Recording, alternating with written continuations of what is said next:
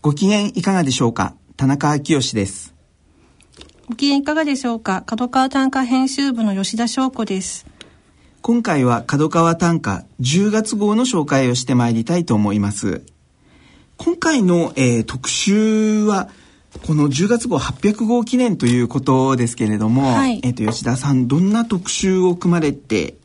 いらっしゃいますでしょうか？はい。今月号は800号記念特集といたしまして、はい、えー、歌を読む喜びと題しまして、はい、えー、7名の歌人の先生方にエッセイを頂戴しました。はい。歌を読む喜びっていうのもすごくもうダイレクトなというかですね、えー、直球ですよね。そうですね。はい。ただ7人の先生方それぞれにあの皆さん短歌を続けてきて良かったことですとか、はい、あの、まあ、辛かったこともあるんですけれども、はい、えー、あの、皆さんそれぞれに違う思いが込められていて、えー、とてもあの、編集をしていて、はい、楽しいく拝拝見させていただいてました。はい。もう、あの、この7名の方々は、ある意味では大御所の方々に、あの、お見受けいたしますけれども、はい、はい、皆さんどんなことを歌を読む喜びで語ってらっしゃいますかね？あの、やはり短歌があったからこそ、まあ、人生に彩りですとか発見があったっていうことを、あの、お書きいただいていて。篠博さんとかですね、高野公彦さんとか、もういろんな現代を代表する歌人の方々が、えー、語っていらっしゃいますけれども、篠博さんは事実を超える喜びというタイトルになっていたりですね、はいぱりあの皆さんそれぞれいろんな思いでこうやってらっしゃるんだなというふうにお見受けいたしましたけれどもまあでも800号ということで、はい、毎月1号ずつっていうのが800ってすごい歴史ですよね。そうですね。そんな800号記念特集にふさわしいですね。今までこういうのがあったらいいのになと思いつつ、なかなか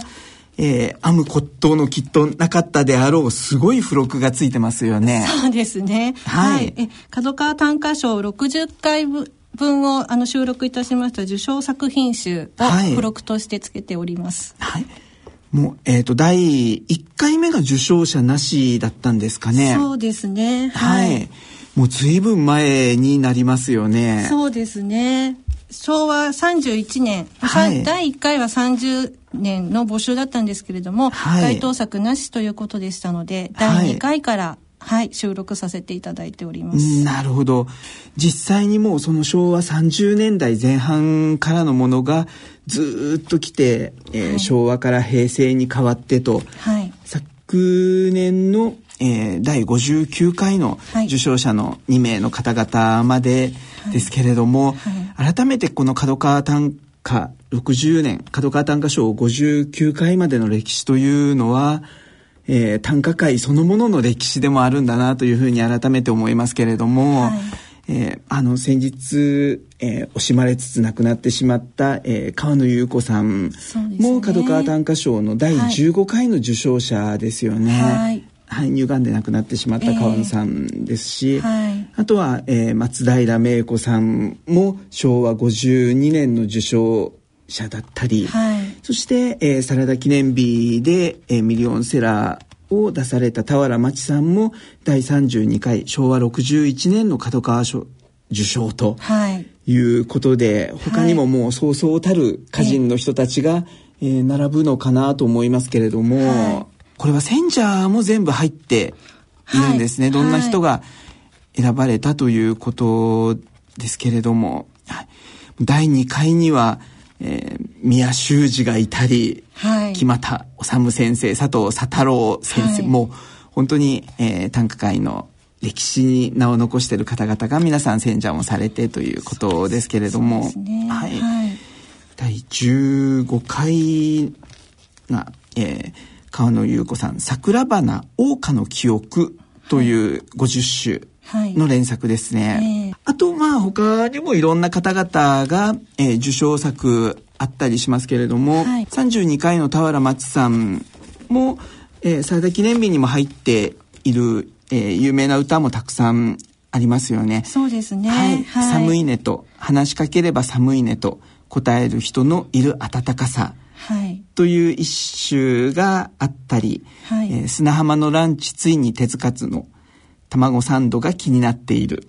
という一首があったりとか、はい、はい、8月の朝という連作ですけれども、はい、はい、また電話しろよ、待ってろ、いつもいつも命令形で愛を言う君という一首があったりしますけれども、はい。はい。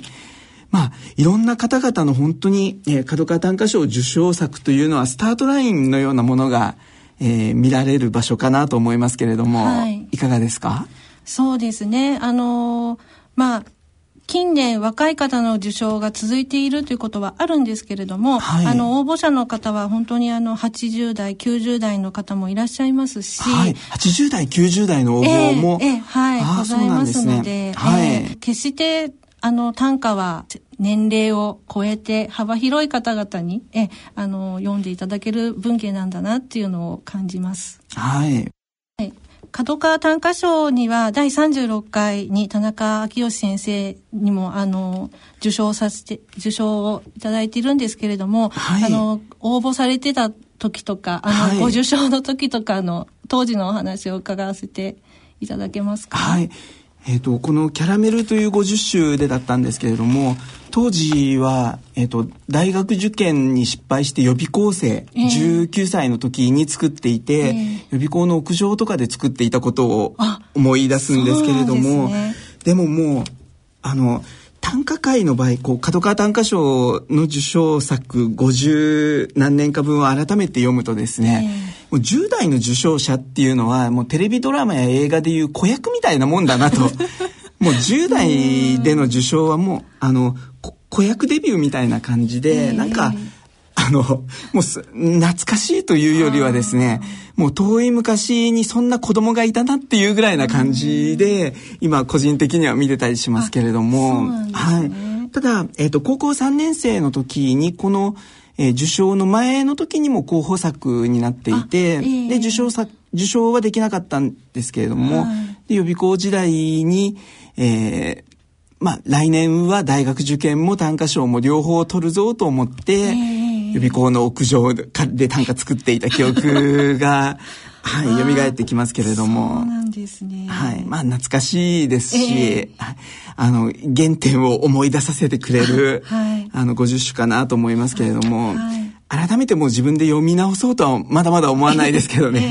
えー、まあ、おじいちゃんおばあちゃんになったら、その昔こんな、あの、孫がいたなと思いながら読むかもしれないですけれども、はい、はい。ただ、えっ、と、当時の受賞、あの、えっ、と、私の次が、えっ、と、梅内美香子さんという、はい、あの、えー、同い年なんですけれども、はい、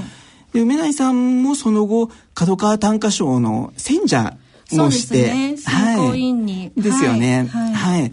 はい、きっと、えっ、ー、と、この角川短歌賞の受賞者の中でも、えー、選者をしてる人も何人か出てきて。いますよね。はい。はい。あの、いずれは、えっ、ー、と、角川短歌賞の、例えば、えっ、ー、と、第、えー、43回の受賞者ですかね、えっ、ー、と、大口良子さんという方がいるんですけれども、はい、大口さんは私の高校の先輩、直接の一個上の先輩だったりとかですね、えーはい、いろんなあの人たちがこう身近な方々も受賞があったりとかで、えー、いつかでも大口さんも角川短歌賞の選考委員をしされてもおかしくないだろうなとも思うんですけれども、はい、はい、いろんな受賞した人たちが今度はまた発掘する側に回ってっていうようなこともですね、はい、あの歴史は循環していくっていう中でかなと思いますけれども、はい、そうですね、はい、多分受賞者だと余計こう角川短歌賞に応募した時の気持ちっていうのがやっぱり皆さん蘇ってくると思うので、やっぱりあの誰を出すかっていうことに関してはすごく一生懸命考えるんだろうなと思いましたけれども、はいぜひまあこの800号記念ということで、はい、なかなかこういう付録は作りたくても 59年分の歴史ですかね、はい、はい、歴史が詰まった、えー、もうあの宝物のような付録かなと思いますのでもしよかったらこの10月号ぜひ手に取っていただけたらと思います。はい、はい、で、えっ、ー、とそんな中で、えっ、ー、とこの角川短歌賞の受賞者ではないんですけれども、はい、この10月号に、えっ、ー、と、素敵な一冊の広告が出ていましたけれども、はい、えー、ひとひひとひは宝物という歌集が、はい、えー、角川学芸出版から発売されてますよね。はい。はい、受賞あ、えー、受賞者ではないですけれども、著者の渡辺次さんは、はい、えー、どんな方でいらっしゃいますか？そうですね。以前こちらの番組の方でも、あの、ご紹介をあの、あったかと思いますけど、渡辺次さん、はい、あの、静岡県にお住まいの103歳の、はい。現役の歌人の方でいらっしゃいます。はい。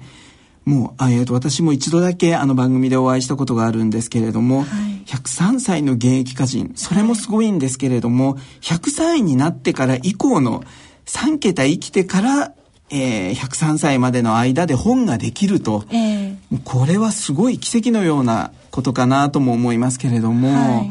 あのなかなか、えーと楽しい作品も多いですよね。そうですね。くあの、次さんの作品っていうのはどこかちょっとユーモアも感じられて、ちょっとくすっと笑ってしまう、微笑ましい歌が多い、あの、作風の方ですので、はい、あの、あまり短歌そう、あの、存じないっていう方も、あの、面白く読んでいただけるんではないかなと思ってます。はい。吉田さんがこの一日一日は宝物という渡辺次さんの本を、はい、えー、担当されていらっしゃるということですけれども、はい、直接杉さんともあの本まとめるにあたって打ち合わせもされたと思いますけれども、はい、どんなおばあ様でいらっしゃいますか？そうですね。私も想像していた以上にお元気で、はい、はい、あのとってもあのこちらが元気をいただけるような、はいはいはいはい、明るくて面白いおばあちゃまでいらっしゃいます。はい、ですね。え音量を絞りラジオ体操中、誰も覗くなよ102歳なれば、音量を絞りラジオ体操中、誰も覗くなよ、102歳になれば。こういった歌を、えー、読まれていて、103歳の103の歌が、えー、本になっていますけれども、はい、ぜひもうなんか人間の可能性を、えー、えー、感じさせてくれる一種だなと思いますけれども、はい、はいぜひ、えー、よかったら皆様にも手に取っていただけたらと思いますし悲しいことは読まずに、えー、短歌に恩返しをするようにすごく楽しいことを歌に読んでいくっていうふうに、えー、語られていたのがすごく印象的だったんですけれども。はい、はい。という、えー、渡辺次さんも、えー、実は今のこのですね、えー、角川短歌通刊800号の10月号にもいまだに、えー、公募短歌館で作品を出されていると。そうですね。もうさらに、はい、えー、103歳を超えて104歳105歳と、えー、さらに歌を読み継いでくださるのかなと思いますけれども今回、えー、公募短歌館一周だけご紹介させていただけたらと思います。232ページにある、えー、大分県の吉瀬和代さんですかね。吉瀬和代さんでしょうか、えー、就職が決まって息子は父の日にひまわりの花送ってくれた。就職が決まって息子は父の日にひまわりの花送ってくれた。